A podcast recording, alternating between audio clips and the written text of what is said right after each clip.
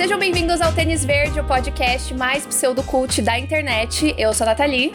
Eu sou o Arthur. E hoje estamos aqui com um episódio muito especial para celebrar os 10 anos de um filme que marcou uma geração, que marcou a nossa adolescência. E para isso, temos aqui uma convidada extremamente especial, muito querida, que a gente queria há muito tempo aqui no podcast. Mari Bianchini is in the house. Uh!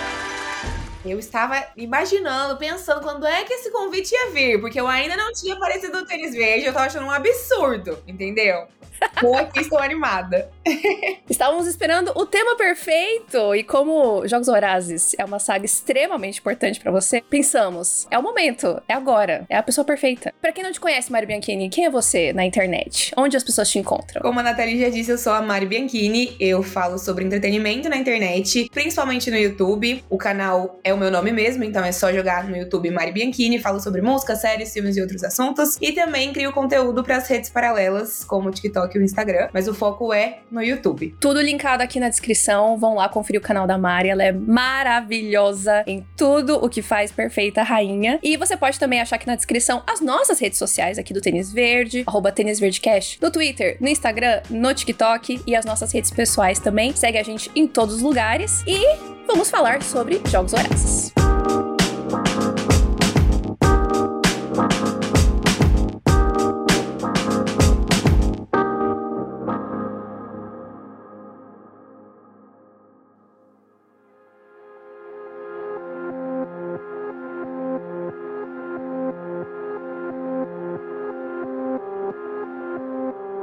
Agora em 2022, o filme de Jogos Vorazes, o primeiro filme, está completando 10 anos do seu lançamento, então por isso que estamos fazendo esse episódio. Mas é claro que não tem como falar de Jogos Vorazes e não falar sobre o material original, né? Então, para quem não sabe, essa é uma trilogia escrita pela Suzanne Collins. O primeiro livro foi lançado em 2008 e chegou aqui no Brasil dois anos depois, em 2010. E aí depois, né, alguns anos começaram a fazer os filmes. E eu, pessoalmente, não conhecia os livros. E eu queria saber de vocês, como que vocês chegaram na história de Jogos Vorazes? Eu acho que para mim, foi um momento muito marcante porque na minha adolescência foi onde eu comecei a ler de fato. E aí eu virei uma grande leitora e todo o meu tempo livre eu usava para ler livros. Eu comecei com Crepúsculo, depois foi Harry Potter. E aí eu até fui conferir no meu e-mail antigo quando eu tinha comprado o box de Jogos Vorazes, os livros de Jogos Vorazes. Eu amo. Só pra esse podcast. Então, assim, ó. É sobre isso. De acordo com o meu e-mail antigo, 22 de janeiro de 2012 foi quando eu comprei os livros. E aí eu tenho a memória de ter ido no cinema assistir o primeiro filme e depois de já ter lido lido os livros, assim. Então foi uma saga que eu tive o privilégio de acompanhar toda a, a, o processo de lançamento mesmo nos cinemas, né? Eu não lembro direitinho como eu descobri o livro, acho que talvez na internet ou andando pela livraria, mas é sobre isso. Foi maravilhoso acompanhar todos os lançamentos, todas as pré-estreias de Jogos Vorazes. que era como os velhos descobriam livros antigamente, né? A gente andava na livraria. Foi assim que eu descobri Percy Jackson. Ah, é? Andando na livraria. Eu também. Eu não me lembro muito bem, exato Exato, mas. É muito doido isso, né? Que hoje em dia as coisas são completamente diferentes, né? E você, Arthur? É muito doido, até puxando o que você falou, ah, porque marcou a adolescência. Eu já era adulto na época do. Quantos anos do... você tem, Arthur? Eu tenho 30. Tenho 26. Então eu já, eu já tinha 20 na época que saiu o primeiro filme. Eu tinha 16. Ah, é verdade, né? Não, pera, eu. 2012. A gente era jovem adulto. É, é que eu, eu, eu gente, eu demorei muito pra me identificar como adulta. Tipo, enquanto eu tava na faculdade, pra mim eu era adolescente, entendeu? Tipo. Eu sou até hoje. eu super ainda não me enxergava como adulta mesmo, sabe? Acho que por isso que eu tinha essa, essa dificuldade. Mas é, é muito louco como hoje em dia parando agora para pensar, é muito normal as pessoas terem um e-book e lerem e-books. Só que eu acho que 10 anos atrás não era tão comum assim. E eu lembro que eu li os três livros no e-book que eu tinha comprado na época. Ai, criança rica, criança rica. Tinha as tecnologias antes. E é muito doido que eu não lembro exatamente por que que eu fui ler, talvez seja porque tava para sair o filme. Aí eu li o primeiro livro e para quem acompanha a lore do Tênis Verde, né, eu não sou leitor, eu não leio as coisas. eu, eu largo pelo caminho, eu finjo que leio, não leio nada. Mas no passado eu era muito leitor. E aí eu li o primeiro livro, aí eu vi o primeiro filme, inclusive, mais um indício da minha velhice. Eu vi em cabine de imprensa, olha só. Meu Deus, já nessa época? Tinha. A primeira que eu fui foi em 2011 2011. Eu lembro que depois do filme a gente ainda ganhou um livro sobre a filosofia dos jogos vorazes, não sei o que tal. Eu não sei se eu ainda tenho, mas eu lembro que na época que eu vi o livro, eu falei, porra, que merda, eu queria um livro mesmo, não isso daqui. Eu sempre quis esse livro por algum motivo eu nunca comprei ele. Olha só, eu não faço ideia se eu ainda tenho, mas se eu tiver, eu te dou, não tem problema. Eu ler só pra me dar de presente esse livro.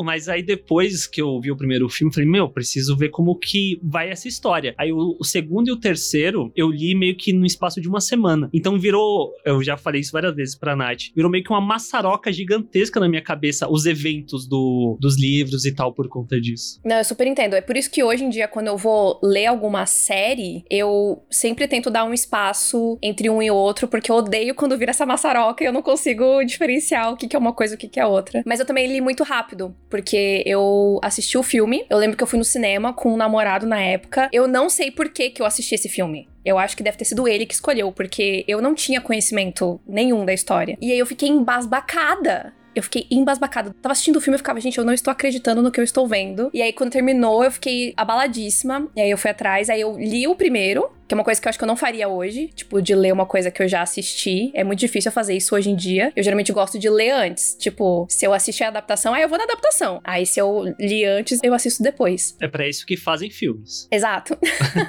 Mas nesse caso, não. Eu fui, aí eu li o primeiro, aí eu fiquei chocada. Falei, nossa, é muito, muito fiel, caramba. E aí depois eu li o segundo o terceiro meio seguidinho, assim, também. Que eu fiquei maluca. E os dois últimos filmes, os três últimos filmes, na verdade, acompanhei no cinema. Então foi graças ao filme que eu conheci Jogos Horazes talvez eventualmente eu acabasse, enfim, sabendo do livro, mesmo se não tivesse rolado adaptação, mas eram outros tempos, né? Então foi, foi bom que teve o filme, que assim eu consegui conhecer a história. Bom, e eu acho que a, a primeira coisa que me chamou muita atenção em Jogos Vorazes, não sei como é que foi para vocês, foi justamente essa história muito diferente e muito politizada, que era, pelo menos na época, para mim era uma coisa que eu não tinha acesso, eu não tinha nenhuma relação. Nessa época, eu já, já tinha passado pela fase Harry Potter, pela fase Crepúsculo tal. Então, por mais que Harry Potter também tenha um fator político bem forte, é muito diferente da abordagem de Jogos Vorazes, né? Porque eu acho que Jogos Vorazes é realmente muito aberto e muito mais denso e intenso e sério e dramático e sofrido, né, do começo ao fim. Então isso foi uma coisa que me chamou muita atenção. Eu não sei como que foi para vocês, assim, a relação de vocês ao se deparar com essa história. Eu acho que Jogos Vorazes, além de todos esses adjetivos que você usou, também é uma história muito didática. Então, a Suzanne Collins ela consegue construir uma história sobre política, sobre desigualdade social, que acaba sendo simples de compreender. Então, eu tinha 16 anos quando eu li. Eu sempre falo, e eu não falo brincando, que a minha politização começou com Jogos Vorazes. Depois isso foi, né, se intensificando com o ensino médio mesmo, e depois a faculdade também. Mas as minhas percepções sobre política, os meus questionamentos que, enfim, eu fui começando a ter, vieram de Jogos Vorazes mesmo, assim. Eu já me importava com questões sociais, eu já tinha uma relação com isso, mas eu só parei para analisar isso com jogos vorazes. Então, foi uma história que para essa para esse processo, para essa jornada, foi muito importante. Por isso que eu sempre falo, é a minha saga favorita, porque eu acho a história muito importante e porque teve essa, essa função na minha relação com política também, sabe? Com certeza, eu acho que é esse é o maior motivo pelo qual eu amo tanto arte de uma forma geral. Literatura, filmes, séries. É a, a, forma que eu pessoalmente consigo aprender muito. Porque eu acho que eu sempre tive muita dificuldade de entender certas coisas, especialmente política, questões sociais, assim. E eu acho que através desse tipo de material, a gente consegue aprender de uma forma diferente. E, e eu acho que é muito da nossa personalidade. Tipo, a gente gosta muito de entretenimento, né? De, de ficção, de histórias. Então é uma ótima forma, eu acho que para quem realmente tem essa dificuldade de aprendizado também. Porque eu sinto que eu sou meio burra às vezes, sabe? Tipo, tem umas coisas que às vezes eu tento procurar e ler. E eu fico, gente, vocês estão usando palavras que eu não entendo. Eu não sei do que vocês estão falando. E realmente, Jogos Vorazes a gente consegue entender de uma forma muito simples, né? Tipo, e muito prática também ao mesmo tempo, né? A gente não tá vendo teorias e palavras difíceis, a gente tá vendo a coisa acontecer, né? Que eu acho que é muito interessante. E aí depois eu fui pra faculdade e aí eu comecei a ter aula de teoria da comunicação e de sociologia e de história e dar nomes difíceis para as coisas que eu já tinha aprendido com jogos vorazes. E eu acho que tem até uma outra questão, pelo menos na minha perspectiva. Já na época, eu lembro desse fator político presente, que eu lembro que os veículos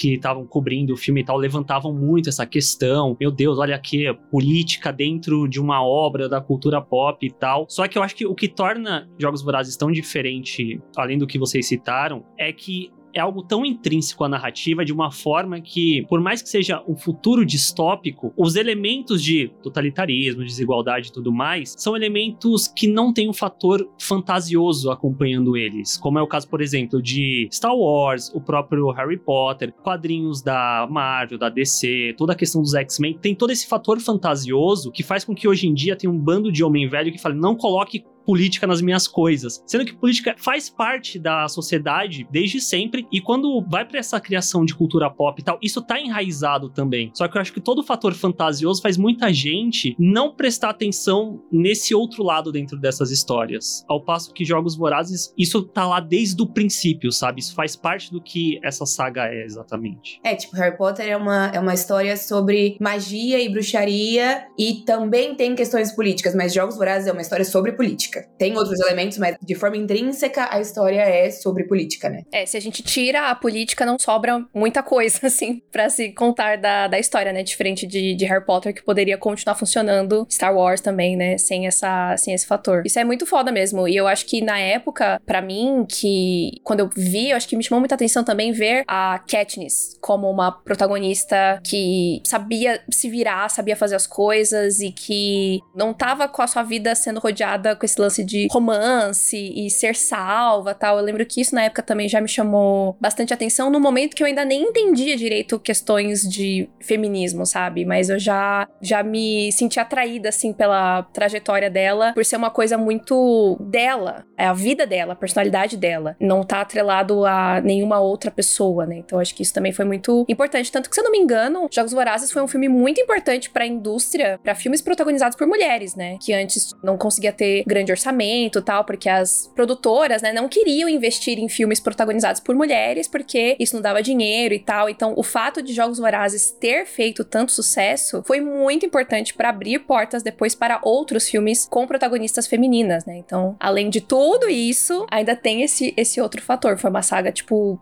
extremamente importante. Mas é, e a Katniss, ela é uma protagonista forte, e eu acho que na época que eu comecei a ler Jogos Vorazes, a referência que eu tinha de protagonista nesse tipo de história de sagas literárias e tudo mais, era a Bela, de Crepúsculo, que tem os seus méritos, mas que é o completo oposto da Katniss, né? E além tudo, a Katniss é uma protagonista muito imperfeita, e isso também é muito claro na história, e ela tem os defeitos e as qualidades dela, e tudo isso faz dela uma personagem muito interessante, né? Então é outro ponto muito positivo. A minha memória é muito ruim, mas eu tenho guardado no fundo aqui, que eu lembro de ler o primeiro livro e ficar, nossa, como a Katniss é chata, cara.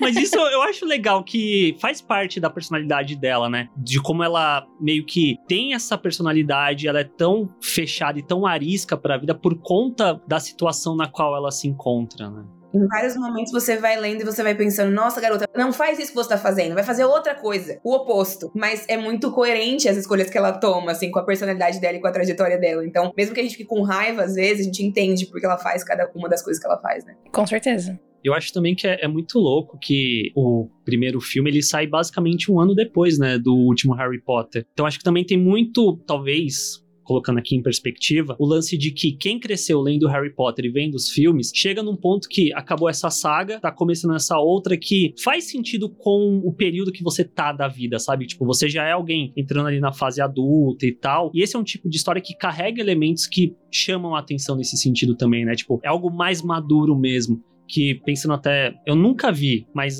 a saga Divergente mesmo, eu acho que ela falhou em conseguir encontrar talvez esse meio do caminho entre o que era Harry Potter e o que era Jogos Vorazes, porque ele meio que veio nessa leva de sagas distópicas e tal, só que até hoje nunca encerrou, né, dentro do, das adaptações. É, mas aí foram decisões erradas também de produção de filme, eu acho, porque Dessa aí eu, eu me livrei. Desse mal eu não sofro, de divergente.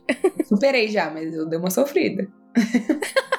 Normal, sofrer por causa de adaptações é o nosso nossa saga, né? É um problema diário nesse grupo de, de pessoas. Sim.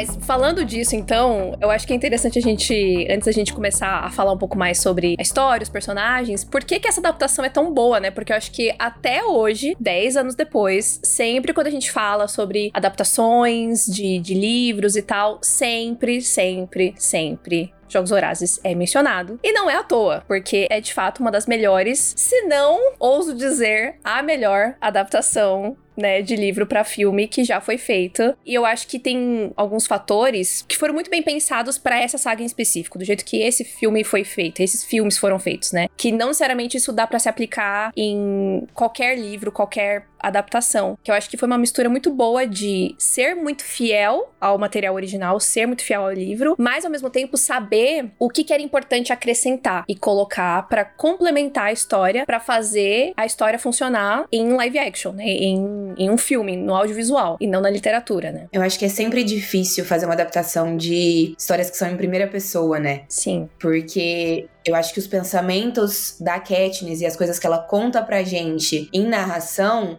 são muito importantes para a história. E aí não teria como ela fazer isso nos filmes, né? E aí eu acho que os filmes conseguem encontrar maneiras muito legais de contar um pouco disso, contar um pouco dessa história sobre Panem e tudo que tá acontecendo ali, usando essas cenas que são cenas extras, que em teoria não existem nos livros, mas que funcionam muito bem aqui, né? Com certeza. Quando eu li o livro, que eu fui percebendo o que, que, tinha acontecido, eu falei, nossa, isso é genial, porque a gente fica com a Katniss o livro inteiro e a gente não tem nenhuma noção, né? A gente fica muito ali junto com ela, tipo, sem saber o que tá acontecendo, focado 100% na sobrevivência dela e no, nos dramas ali dela. Só que o mundo lá fora tá rolando, né? Então, o fato do filme trazer isso, né? A percepção do presidente Snow sobre o que, que tá acontecendo, como ele tá puto, como ele tá ali já, ó, essa garota aí, segura essa garota não sei o quê. Os comentaristas dos jogos, que foi uma outra coisa que eu fiquei assim, gente, que surto que é essa, essa situação toda, né? E como eles trazem muitas dessas informações, né? Tipo, aparece lá as. Ai, esqueci o nome, Cracker Jackers, aqueles bichos que pica. Que aí a Katniss tá falando pra gente, ah, esse bicho aí eu conheço, ele faz isso, isso, isso. Aí no filme coloca os, os comentaristas lá, ah, então, gente, se vocês não sabem, esse bicho faz isso, isso, isso, tipo. Então foi muito genial, porque realmente a Katniss ia ficar o quê? Falando sozinha? Com as árvores? Ai, árvore, estou muito triste aqui, sabe? Tipo, não teria como. Então, para mim foi uma sagacidade muito interessante, assim, de como eles conseguiram unir tudo de uma forma que fizesse sentido e não perdesse a essência da história. Tem uma cena que eu tava revendo antes da gente conversar, me chamou muito a atenção porque eu não lembrava dessa cena em específico, mas é uma cena logo depois que a Katniss faz a avaliação dela, em que ela recebe uma nota 11 por ter jogado a flecha nos, nos as pessoas ali, né, dos organizadores dos jogos. E aí tem uma cena do organizador dos jogos conversando com o presidente Snow e o Snow explica para ele por que que existe um vencedor nos jogos vorazes. Ele fala: "Porque a esperança é a coisa mais forte do que o medo, né? Além do medo é a coisa mais forte. Só que em excesso a esperança também não é boa". E aí essa conversa, esse diálogo deles é muito importante pra gente entender o final, né, a resolução do primeiro filme, porque eu acho que a Katniss fala um pouco sobre isso no final, no livro, mas eu acho que é uma cena que acrescentou tanto pra gente compreender esse final, sabe? Que amarra muito bem com realmente eles não conseguindo lidar com não ter nenhum vencedor nesse ano nos Jogos Vorazes. Então, esses detalhes dessas cenas que são acrescentadas funcionam muito bem dentro da adaptação. É que traz toda uma dimensão maior, né, pra história, tanto nesse ponto. O único ponto que dá para falar é na questão política mesmo, né? Porque tem a questão de você ver a rebelião num distrito lá onde a, a Rue morreu e tal. Então você vê que é em chamas, né? Tipo, é, tá começando de fato a trazer essa esperança para as pessoas e como que o presidente Snow não vê isso com bons olhos, porque ele sabe o que vai acontecer. Então acho que é até interessante porque eu lembro que da primeira vez que eu vi o filme eu fiquei meio bugado com o final, mas revendo faz muito sentido que, tipo, o filme acaba muito abrupto. É o Snow, tipo, virando as costas e saindo. Mas como a gente tem a continuação dessa história depois, passa a fazer sentido porque, tipo, é isso que a Mari falou. O fato de não ter um vencedor mostra que a Panem não tem. Ela não ganhou. Tipo, porque no final, o vencedor dos Jogos Vorazes é eles vencendo, porque eles estão continuando mantendo todo mundo ali sobre o que eles querem. E aí, quando a Katniss consegue quebrar o sistema, aí fudeu, sabe? Porque o sistema tem que revidar. E eu acho que com isso é uma forma interessante da gente começar a falar da Katniss, né? Porque eu gosto muito de como ela quebra várias coisas que a gente estava acostumado em ver em algumas sagas literárias, principalmente Crepúsculo, né? Que é aquela velha história. A gente tem uma protagonista sem graça, que de repente ela se vê ali numa coisa especial e aí ela é muito importante, ela é muito desejada, ela é muito isso e aquilo. E eu gosto muito como a Katniss ela vai de fato de uma, entre aspas, garota normal e sem graça para essa grande heroína, né? Essa grande referência de uma rebelião. Só que de uma forma que faz tanto sentido,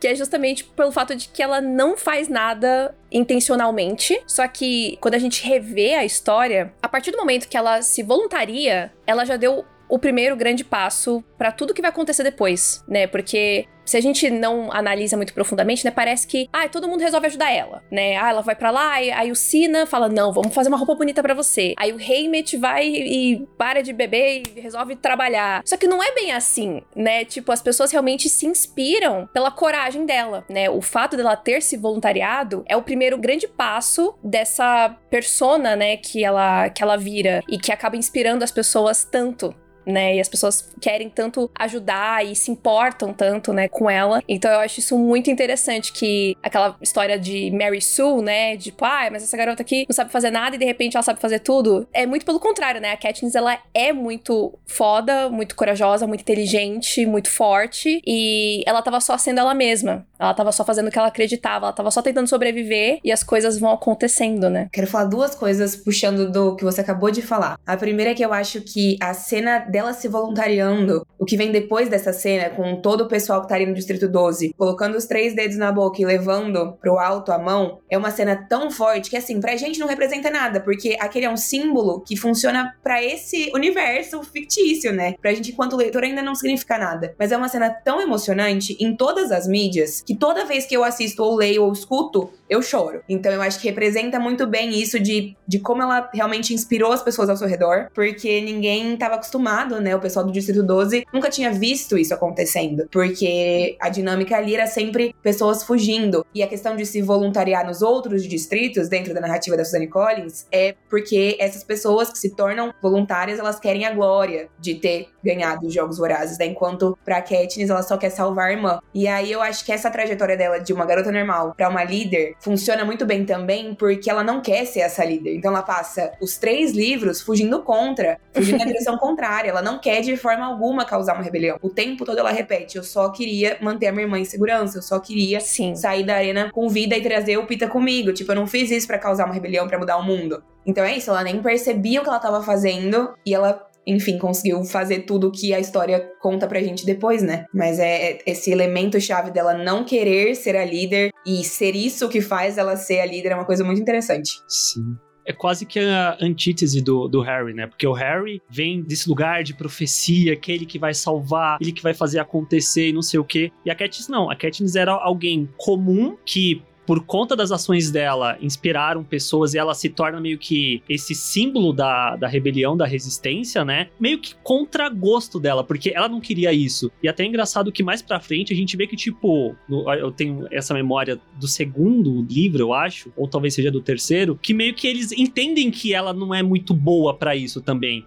mas eles precisam dela viva pelo que ela representa. Então, às vezes, até deixam ela nas sombras do que tá acontecendo, para ela não estragar os planos que eles têm, entendeu? É, ela é muito mais um símbolo do que necessariamente. Porque ela não tá fazendo planos, tipo, não, gente, a gente vai lá, a gente vai fazer isso. Não, ela é só o símbolo mesmo do que, que eles podem conquistar, de onde eles podem chegar, né? E tanto que até, tipo, esse lance da, da morte da Rue é muito sintomático por conta disso. Tipo, ela demonstra ali que dá para fazer diferente dentro dos jogos. Dá para você se importar com as pessoas. Dá para você não fazer aquilo por prazer, né? Porque é, é isso que os jogos representam. Eles querem justamente que os distritos continuem separados, né? E aí o fato dela se importar tanto com a Rue, né, e fazer o que ela faz, significa muito para eles também, né? E aí quando as, que as coisas começam a, a chacoalhar, né, em Panem de uma forma geral. Ela muda muito a dinâmica, né? Porque até a gente vai vendo com ela agindo que ela meio que tipo, ela peita o sistema e ela acolhe as pessoas. Enquanto que o, o, resto do pessoal é meio que tipo, não, eu vou fazer o que o sistema quer, eles me colocaram aqui dentro com essas pessoas, eu vou matar até eu sobreviver. E ela não é exatamente isso, porque ela não é essa pessoa, né? Acho que isso é muito interessante. Mas também eu acho muito legal que ela, eventualmente, ela também começa a entender que nem tudo ela vai resolver na porrada, né? Eu gosto muito quando eles estão chegando na capital, que o Pita vai pra janela, né? Ele começa a dar tchau pras pessoas, aí o Haymitch olha para ela e fala: É, melhor você ficar com a sua, sua faquinha aqui, porque ele já entendeu o que ele tem que fazer. Então, é, eu gosto muito dessa dinâmica de tipo ela não quer fazer isso, ela não quer agradar a audiência, ela não quer fingir, mas ao mesmo tempo ela entende que se ela não fizer isso, ela não vai ter a ajuda que ela precisa para sair salva, para ajudar a irmã dela, né? Nunca é pensando na capital, né? Sempre pensando nela, mas é aprender a usar outras armas. Tem que aprender a ser VTZera. VTZera, exatamente.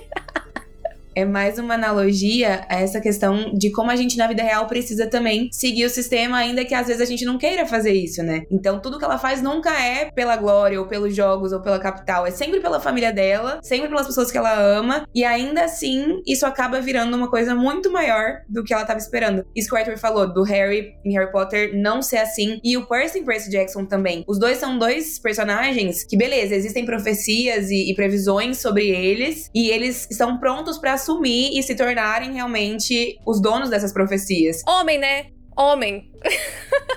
E é o que eu falei no começo, dela ser uma personagem muito imperfeita, porque por muitas vezes a gente quer que ela assuma esse papel, que ela abrace essa causa e vá pra frente, e ela demora muito para fazer isso. Tipo, ela demora muito tempo mesmo para fazer isso. Então é, é uma construção de personagem muito diferente do que a gente tava acostumado até então, quando o filme foi lançado, quando o livro foi lançado. Não, e é muito doido que às vezes as coisas, umas coisas que ela faz sem querer, acaba alimentando e ela, tipo, não, mas. E aí, tipo, não, agora você vai ter que seguir nessa narrativa tal. Então acho que é muito interessante como essa manipulação, né, dos jogos e da mídia e das aparências se mistura muito com a realidade, com a vida dela, né, com o que ela sente ou não, né, que aí eu acho que entra muito esse lance do, do romance da história, que para mim é um dos pontos menos importantes, mas eu sei que pra muita gente é tipo. A, a Mari tá me olhando aqui com uma cara, ela já tá me odiando, mas assim, eu já vou falar aqui, já vou deixar aberto aqui. Eu sou 100% Team Pita, eu sou cadelinha do Pita, eu amo o Pita, ele é um personagem incrível. Mas eu digo isso porque me incomoda um pouco, às vezes, quando as pessoas querem muito mais discutir Team Pita versus Team Gale do que o que a história realmente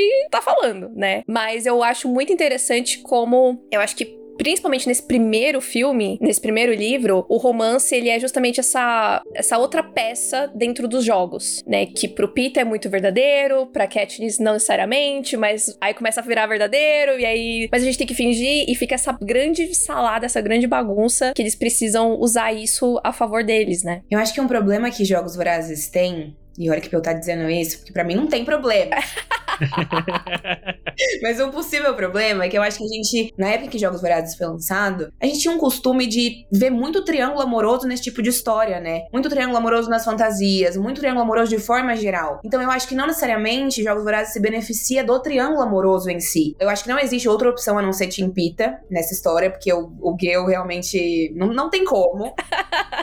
Mas eu acho que o romance no primeiro livro, para mim, ele funciona muito bem, justamente por isso, porque ele é um elemento dentro dos jogos. Claro, o Pita já ama a Katniss, ele já tem uma, uma relação de afetividade que ela ainda tá começando a descobrir, porque para ela, ela realmente não consegue diferenciar, né, o que é verdadeiro, o que é inventado. Mas eu gosto muito de como a história constrói esse romance deles como uma narrativa dentro dos jogos, que é planejada para beneficiar os dois e que no final ainda traz os plot twists do final e levam a gente para continuação da história. Mas eu acho que para mim o romance ele fica cada vez mais forte no sentido de que a Katniss e o Pita experienciaram uma coisa que ninguém mais experienciou no círculo de pessoas que convivem com eles. Então, um acaba se tornando a rocha do outro, né? a Katniss ela passa a precisar do Peter porque é a única pessoa que consegue entender tudo que atormenta ela de noite, assim. Então, eu acho que talvez se a gente tivesse menos uma pegada de triângulo amoroso em alguns momentos, a saga talvez ficasse melhor do que ela é, mas eu acho que o romance ele é exatamente na medida ao longo dos três livros, assim. Eu acho que a construção é muito diferente de novo, né? Que não é uma história sobre romance, não é uma história de amor, é uma história de política, mas eles trazem esse elemento na hora certa principalmente no primeiro livro, no primeiro filme. É que eu acho que o que pega em relação ao Triângulo Amoroso, pensando na perspectiva dos filmes mesmo, é que tem essa questão de estar tá expandindo a história. Só que revendo agora, antes de gravar, eles, tipo, colocam várias cenas do Gale sozinho. Tipo, ah, estou sozinho aqui porque vai começar o jogo. Tô sozinho vendo ela beijando o cara. Eu amo esses momentos quando mostra a cara do Gale, tipo, papel de trouxa real. É, tipo, eu acho que talvez não precisava ter no primeiro filme, porque se isso não tem no, no livro, beleza, talvez fosse algo que não precisava ter nesse sentido, porque vamos focar nisso daqui, e o que aconteceu aqui com o Gale pode ser algo para começar a ser explorado num, numa continuação. Só que desde o primeiro filme você já coloca essas ceninhas de trouxa dele ali no mundo, já tem gente que compadece da dor, sabe? Não, porque o Gale tava ali desde o começo. Ah, pelo amor de Deus, sabe? O Pita tava, o Pita é o Pita. É o Pita, pô. É o Pita. Eu acho que talvez eles trouxeram essas cenas porque em alguns momentos do primeiro livro, a Katniss compara alguma atitude do Pita na, na floresta com coisas que ela viveu com o Gale, porque eles caçavam juntos. Ela lembra em alguns momentos do Gale, mas não exatamente num sentido romântico, né? Eu acho que já é um peso que essas cenas trazem, porque, ah, eu tô aqui vendo a garota, minha amiga ali, que eu gosto, beijando o outro moço na televisão com cara de triste. Já traz esse peso da solidão, né? Mas pra mim não tem como, cara, não tem como. Acho que a história ela, ela brinca um pouco com a questão do triângulo amoroso, mas para mim não tinha outra possibilidade. Eu acho que a história é sobre a Katniss e o Pita quando a gente pensa em romance, né, na parte romântica da história. Sim. É que infelizmente a gente vai falar aqui só do primeiro livro, o primeiro filme, porque quando a gente pensa no que acontece nos outros, aí dá, vixe, pano, muito pano pra manga. Senhor Gale, tenho muitas opiniões sobre, sobre Gale, assim. Eu nunca gostei muito dele, mas no terceiro livro realmente ele perde todas as qualquer crédito que ele poderia ter comigo, ele, ele jogou pela janela. Então, Pita perfeito, nunca errou, príncipe encantado.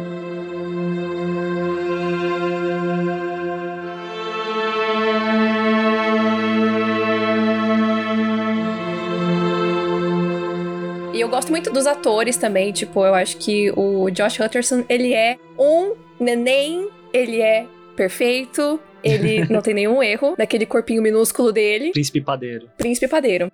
Rei da padaria. E a Jennifer Lawrence também, né? Eu fui até checar, eu não tinha certeza de que outros papéis ela tinha feito antes, Jogos Vorazes. E não é como se ela nunca tivesse trabalhado antes, mas realmente Jogos Vorazes foi o filme que botou ela no, no mapa, né? Todos eles, na verdade. O Liam já tinha feito o Hannah Montana Antes? The Last Song, na verdade, né? The Last Song, ai, perdão, é verdade. Não é...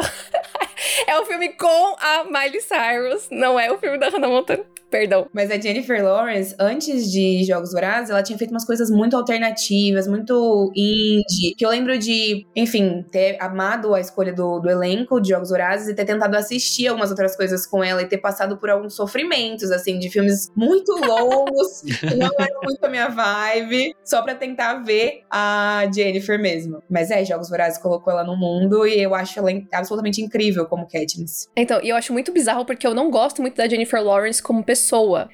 Juro pra você, é que chegou uma época que eu tava, tipo, eu não aguento mais essa menina sempre falando bosta em entrevista, sabe? Tipo, ai, porque eu sou muito diferentona, ai, porque eu sou muito engraçadona. Aí comecei a ficar com preguiça, sabe? Tropecei. É, ai, tropecei, caí aqui no Oscar.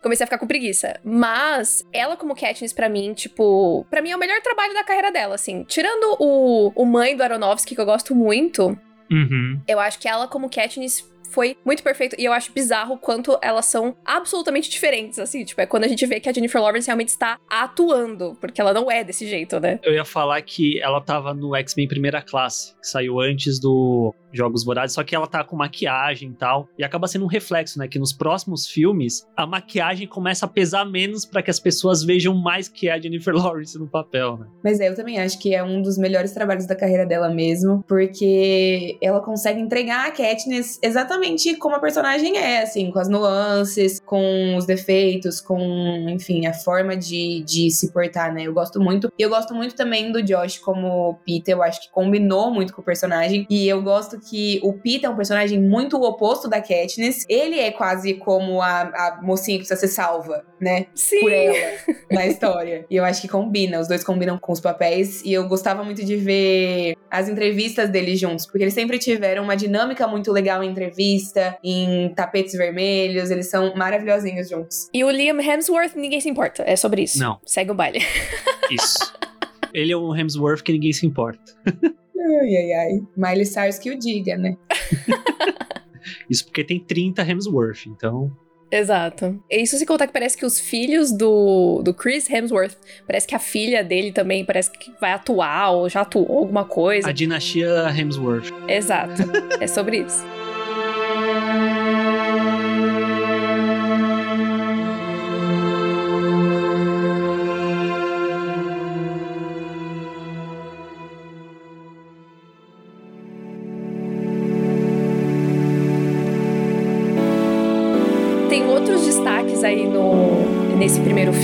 na, na, saga como um todo, mas acho que especialmente nesse primeiro, que são alguns dos mentores ali, dos aliados, né, tanto da Katniss quanto do Pita, começando com o Woody Harrison como o Haymitch, que, né, talvez seja o casting mais, depois da, da Jennifer Lawrence como Katniss, né, o casting mais on point, assim, impecável, porque o Woody Harrison, acho que ele nasceu para fazer exatamente este tipo de papel.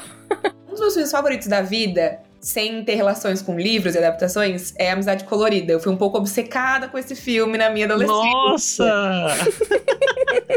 E é um ano, ele foi lançado um ano antes de Jogos Vorazes, do primeiro filme. E ele também tá em Amizade Colorida. E ele faz exatamente Sim. esse tipo de papel, só que num outro universo. E absolutamente perfeito. Eu amo ele. Eu amo assistir as coisas que ele faz, sério. E ele é o Hamid. Eu achei ele engraçadíssimo, nossa. Eu gosto como o, o de Harrison, ele ele é um ator complicado para mim, porque ele é muito bom, só que às vezes ele atua com preguiça, então ele meio que faz o mesmo papel o tempo todo. Só que o, o Haymitch, eu acho que é interessante porque tem muito desse fator cômico presente ali no personagem, principalmente no começo, né? Dele não se importar com aquilo tudo. Ele sempre tá meio que anestesiado pela bebida para não pensar no que ele passou, no que aconteceu e tudo mais. Só que o, o, o Jerrison, ele é muito bom para trazer nuances dentro disso dele não se importar. Às vezes você sente ali um olhar diferente, ou quando ele, putz, eu vou me arrumar aqui para eu falar com vocês porque isso é importante, eu estou me importando com vocês e tal. E por mais que ele não tenha tanto espaço assim, acho que toda cena que ele aparece é muito muito boa dentro do primeiro filme. Mas eu só queria aqui deixar o segundo filme, a cena do elevador, a cara que ele faz. Muito obrigado.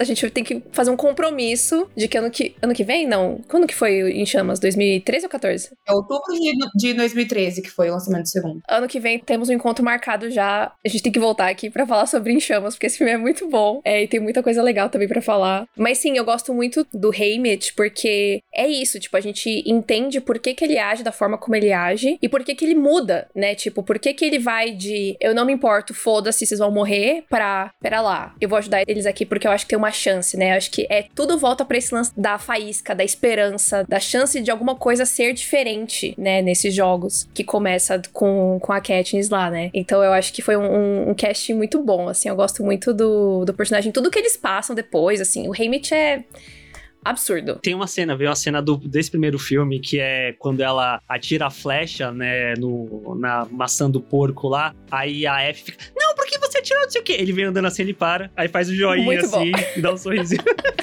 Não, mas é isso, assim, eu acho que o Hammett é um personagem importante para a história, além do óbvio, né? Mas porque ele traz essa carga de um outro vencedor dos Jogos Vorazes e como a vida dele foi afetada por esses jogos, né? E o que o Arthur falou faz muito sentido para mim, do Woody Harrison trazer essas nuances, assim, para cada uma das cenas, do jeito que ele fala, o jeito que ele olha, ele enriquece o personagem muito facilmente, assim, todas as vezes que ele aparece. E como o Arthur citou aí a, a F, né? A gente tem a Elizabeth Banks, que é uma outra maravilhosa, assim, tipo, ela é uma atriz muito brilhante. Uma, uma diretora também muito da maravilhosa, viu? Assistam As Panteras, de 2019, porque é perfeito. E a F também é muito impressionante, eu acho, é que a gente não vê muito disso nos filmes a relação da Katniss com a equipe ali que cuida da aparência dela e tudo mais. A gente vê um pouquinho mais do, do Sina, né? Mas o resto da equipe não aparece muito no. Não aparece ponto, né? Não aparece nada nos filmes. Mas eu acho que é uma coisa muito interessante, porque a gente tem muito essa visão, né? Que ah, a capital é esse lugar que todo mundo é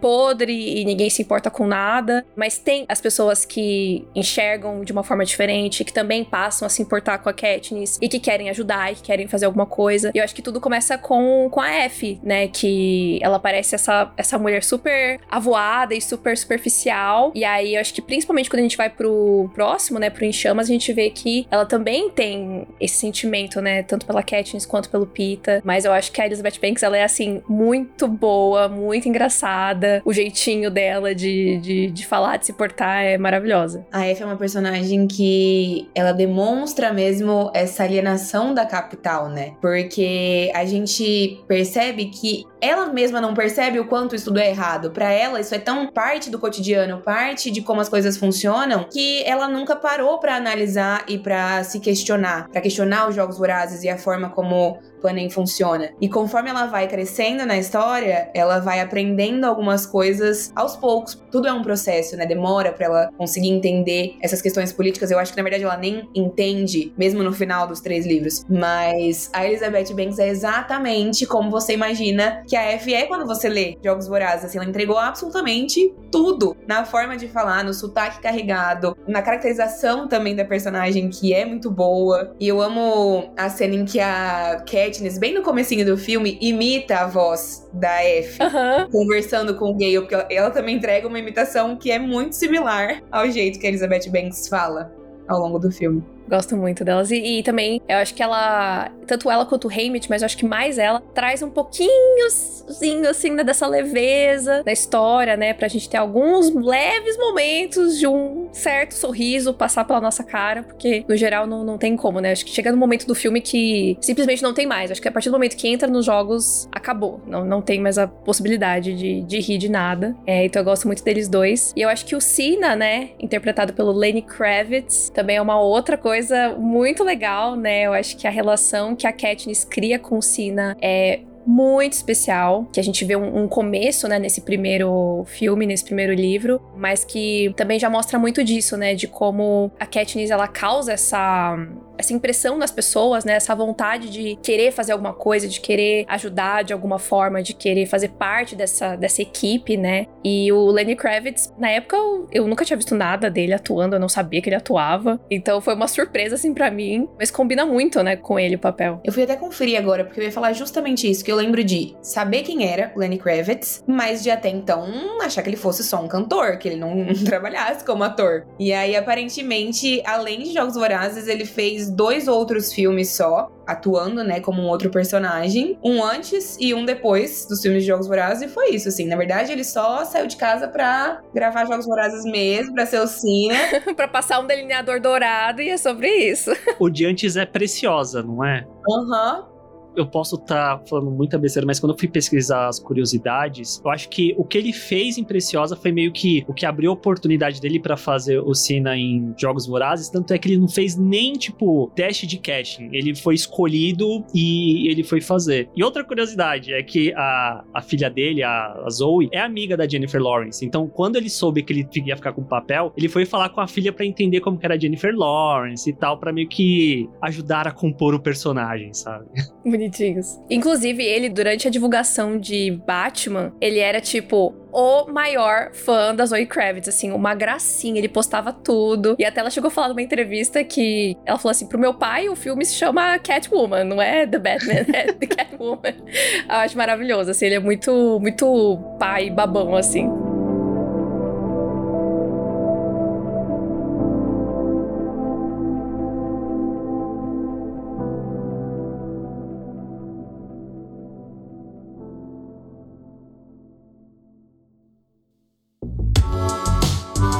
Acho que pra gente começar a encerrar aqui, né? Jogos Vorazes tem esse.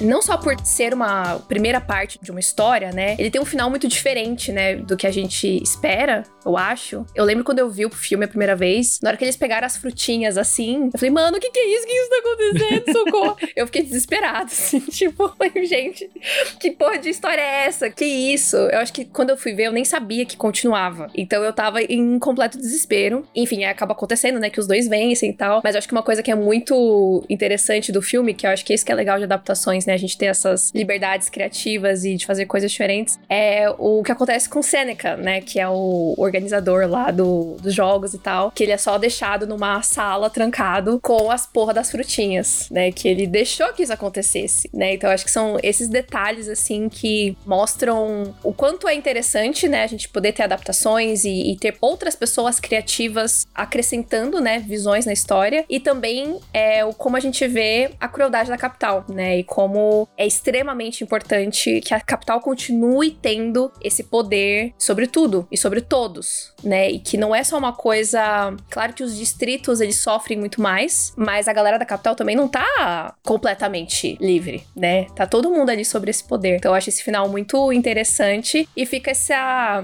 ponta solta, né? Tipo, mano, mas e aí? E o que que vem depois disso, né? E eu acho que Jogos Vorazes, de uma forma geral, é uma saga muito difícil e dolorosa. E chega no final de tudo, e ainda assim é difícil e é doloroso. E eu acho que é muito importante que seja desse jeito. É isso que a gente falou, do propósito da história, né? O que, que realmente é, é sobre essa história. Tem muita gente que não gosta do final de Jogos Vorazes. A gente pode, daqui três anos, falar especificamente sobre o final, mas eu gosto muito justamente porque eu acho que ainda linka com essa ideia do primeiro livro, do primeiro filme, de que esperança é uma coisa que a gente tem, mas a gente nem sempre tem muito dela. Eu acho que o final ele vai justamente para esse caminho, assim, né? Eu acho que a saga, de forma geral, a gente tem muitos plot twists ao longo dos três livros, dos quatro filmes, né? E quando a gente chega, eu pelo menos terminei essa história bastante contente com o rumo que ela tomou, justamente porque não é uma história que permite um final feliz 100%, né? Esses personagens passam por muitas coisas, esses personagens não são os mesmos que eles eram no começo da história, então não é um final de contos de fada, não é um final 100% feliz, né? Eu acho que é, é, é, bem isso que a Mari falou. Acho que quando a gente chegar no, no, último filme, eu vou poder falar mais a fundo, porque eu não lembro direito como acaba o último livro. Ficou muito na minha cabeça o final do último filme, que eu saí do cinema tipo, puta que pariu esse final, sabe? Porque eu lembro que na época ficou muito na minha cabeça, gente, mas. Mas eu acho que talvez. Eu lembro que lendo os livros na época, eu gosto muito do primeiro e gostava muito do segundo naquela época, por conta do fator de ter os jogos ali no meio e tal, e como que você escala. Ah, vamos fazer um Battle Royale, vamos fazer um All Stars, All Stars, ganhar Legendary, Legendary, Legendary lá da RuPaul, né? Tipo, é esse nível. E aí, quando o terceiro livro tira isso, né, que é, já é uma história que não precisa desse elemento, eu lembro que na época eu fiquei, putz, mas eu queria que tivesse mais. Talvez hoje em dia, tendo a, a maturidade que eu tenho, relendo, que eu não prometo nada, eu talvez veria com um olhar mais interessante, mais interessado da minha parte nessa evolução da história. Mas eu lembro que na época eu queria mais dos jogos vorazes e tal, mas não teve. É, isso é uma coisa que às vezes me incomoda quando as pessoas falam que, que o livro favorito é o Em Chamas. Uhum. Não vou falar que todo mundo que fala isso é por causa disso, mas eu sinto que muitas pessoas é por causa disso, do caos, né? De ser um, um, um, outro formato de jogo, de ter personagens XYZ, enquanto os meus favoritos são o primeiro e o último. E eu percebi isso relendo. Quando eu fui reler, acho que foi 2019, 20, eu percebi o quanto eu gosto do, do terceiro livro, que eu não tinha essa percepção anos atrás. Então, talvez, se você for reler, talvez você tenha uma impressão diferente.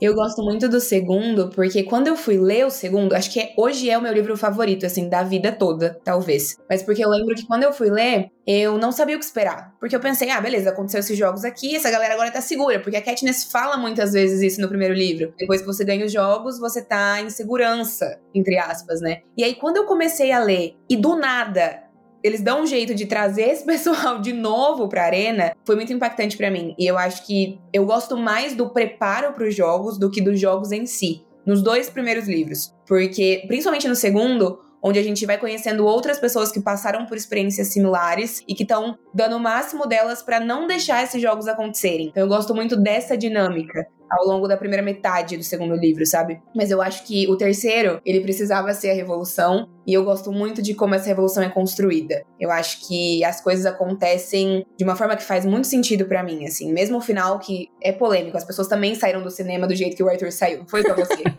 Mas Sim. eu sou muito fã do final pelo que ele representa depois de todos esses três eventos que são os livros de Jogos Vorazes e os filmes também, os quatro filmes no caso. E ano que vem, vamos ter o quê? Mais uma adaptação. Cantiga dos Pássaros e das Serpentes, a história prequel, né? A história sobre Presidente Snow quando era jovem Snow, menino Snow. Vai ganhar uma adaptação também ano que vem. Acabou de sair o ator que vai interpretar o Snow, que eu já não me lembro o nome do menino. Não conheço o moço, mas olhei a cara dele gostei. Achei que. Acho que combinou. Então, ano que vem vai ter mais jogos horazes aí para pessoas conhecerem. Tô bem curiosa, porque eu não gostei tanto assim do livro, mas pode ser que no filme dê pra deixar um pouco mais agradável a história, não sei. Não, sei o que pensar sobre isso. Vamos ver. Então a Mari vai voltando que vem duas vezes. A Cantiga dos Pássaros e das Serpentes e em Chamas ano que vem, entendeu? Se não me chamar, eu vou mandar mensagem cobrando pros dois. Temos encontro marcado, então, com Mari Bianchini em 2023. Dois podcasts, no mínimo. No mínimo. Porque ainda vai ter Percy Jackson. A gente vai dar um jeito de te puxar aqui de volta pra fofocar de Percy Jackson.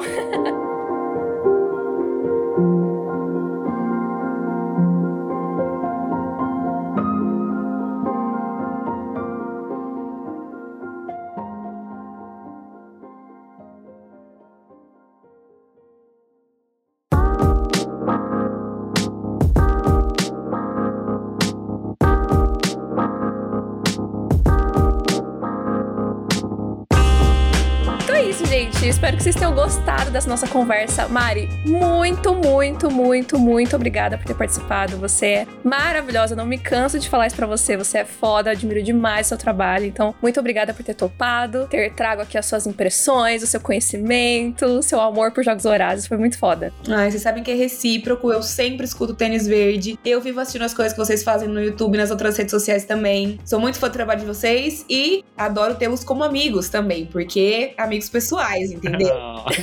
Vamos estar em São Paulo pra gente poder fazer um rolê, prometo. Por favor, por favor, gente, vamos fazer todo mundo uma campanha. Hashtag Mari vem pra São Paulo, pelo amor de Deus. Venha morar em São Paulo. Então é isso, gente. Todas as nossas redes sociais estão aqui na descrição. Link, arroba tênisverdecast, arroba Mari... S Bianchini no Instagram e no TikTok e sem o S no Twitter. É isso. Mas vai estar tá tudo aqui na descrição. Link pro canal da Mari também. E sigam ela lá, sigam a gente. Espero que vocês tenham gostado. E nos falamos no próximo episódio. Tchau! Tênis verde, tênis verde, tênis verde. Yay! Whee!